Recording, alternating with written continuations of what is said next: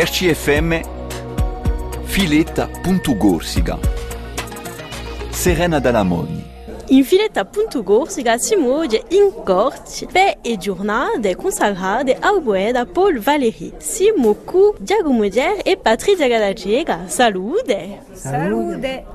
Hanno lavorato nanta Paul Valéry. Allora, che è devato? Contate già bene ciò che avevate. Allora, comincia a dire che è muovato, è muovato, torna, eh, e torna un'avventura, torna un bello progetto in comune, come da anni. Eh. Dunque, sul progetto Nanta Paul Valéry è consistito a adattare poemi stratti da rivista Charme, che Giacomo ha scelto di idolo Carmini, e vi spiegherà perché, dove i poemi che, che con Jean-Bernard Angigoni eh, ne muovato a musica e ha conciato di modo moderno di radio, eh, con un'apertura, un'apertura che, che penso corrispondeva a questo universo poetico di Valéry che è eh, aperto e largo. Allora, perché Paul Valéry?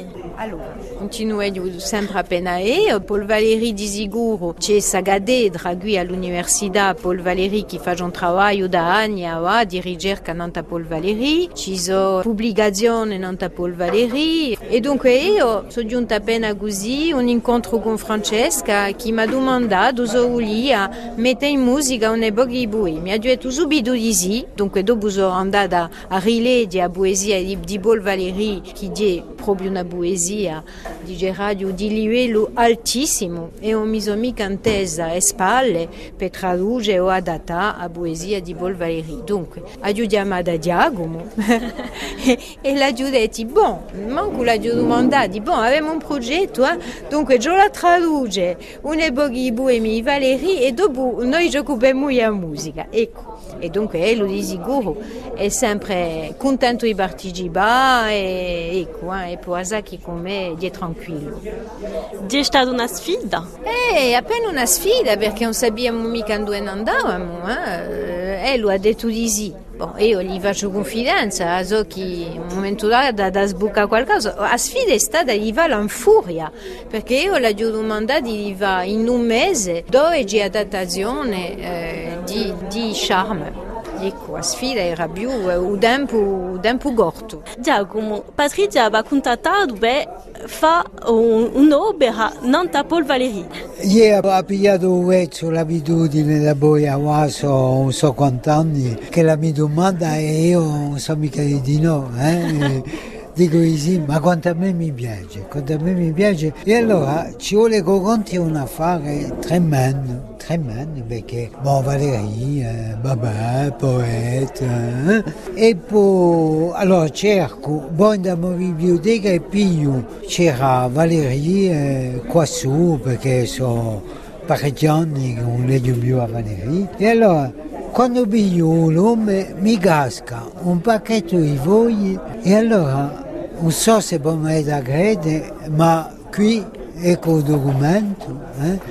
E in data di Uluni 24 di giugno tenete vivere di 1968 faccio un pezzo, eh? faccio un pezzo. E poi non è mica tutto questo. Di chi, di chi una decina d'anni fa mi avevano intervistato per poesia che faceva, poesie corse, perché io, io non ho mai scritto che in corso. Quando gli mi hanno domandato dopo l'intervista, c'è un'influenza in voi?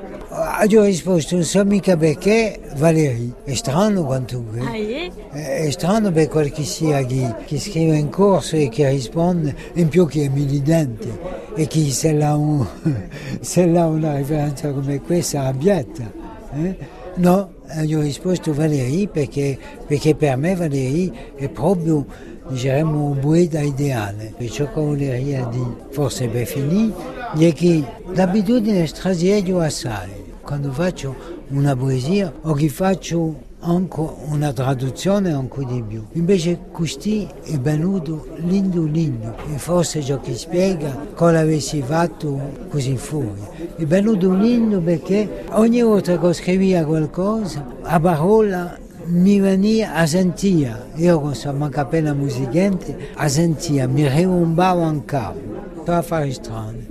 Un non abbiamo mica fatto canzone, siamo proprio quindi un canto, eh, per via di un canto sorte di Doni Goige, eh, è proprio l'illustrazione musicale e quasi pittoresca di radio di, di sa poesia. Per me diremmo è proprio una gamba, proprio una gamba perché corrisponde in noi, come voi l'avete capito, corrisponde in noi a qualcosa che mi faccia riflettere non da eh, ciò che è un nostro percorso culturale individuale e collettivo eh, quando noi crediamo di passare da una data all'altra così ed eliminare la data che è anteriore penso manca appena eh? penso che tutto si accadasta così e che si faccia un'identità eh, a tempo di diremo un scoglio solido e poi dopo c'è una cadamanza a fare bene nuovamente si gusti